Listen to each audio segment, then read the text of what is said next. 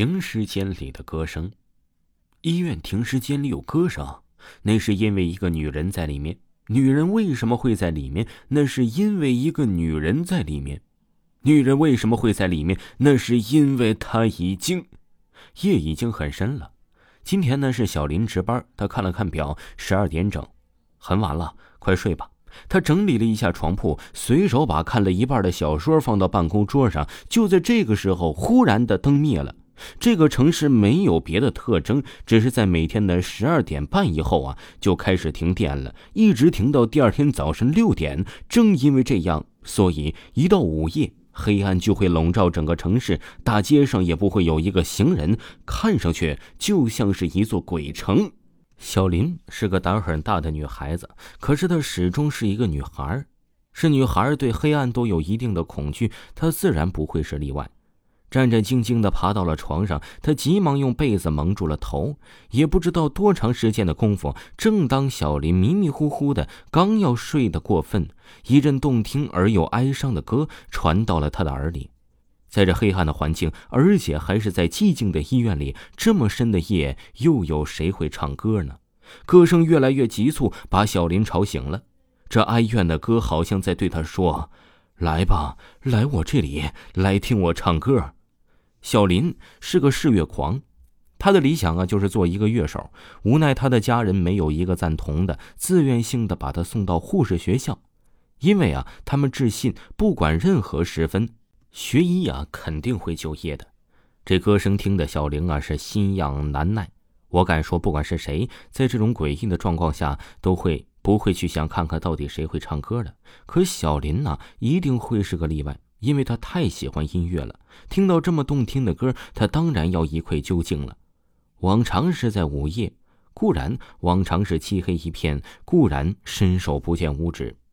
于是他拧亮了手电筒，披了件衣服，推开了值班室的门。门刚被推开，一阵阴风迎面扑了过来。医院就是白天也是阴森森的，更何况往常是午夜，而且又没有电呢。走在这空旷的走廊里，唯一的光明只是小林手中手电筒所发出昏黄的灯光。他心里真是发毛啊！周围静得叫人发慌，甚至能听到心跳的声响。整栋大楼只有那歌声和小林脚上高跟鞋撞击地面的声响。医院呢是座八层楼的建筑，小林的值班室在三楼。他边走边往前看了看。走廊尽头的转角就是通往二楼的楼梯，歌声一定是一楼发出来的。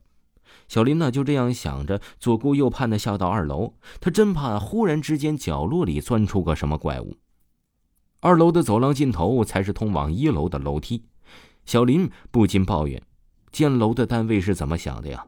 平时还以为隔层楼一个楼梯挺好玩，可是往常才觉得原来这么搞。要走多少冤枉路啊！看到那长长的走廊，小林真想就此放弃，回值班室里一觉到天明。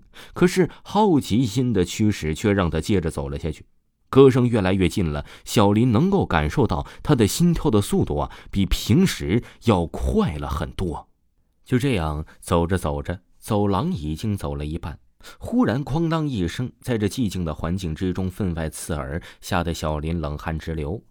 他仔细看，伴着那手电筒微小的光，一只老鼠慌忙的逃走了。原来呀，是那老鼠听见有人来要跑路，而不小心撞了垃圾桶。小林停了下去，定了定神。窗外的大树仿佛是一只只恶魔的手，胡乱的舞弄着，看得他好害怕呀，好不简单。小林终于下到一楼，可是这时分他却呆住了。歌声不是一楼发出来的，难道？不可能啊！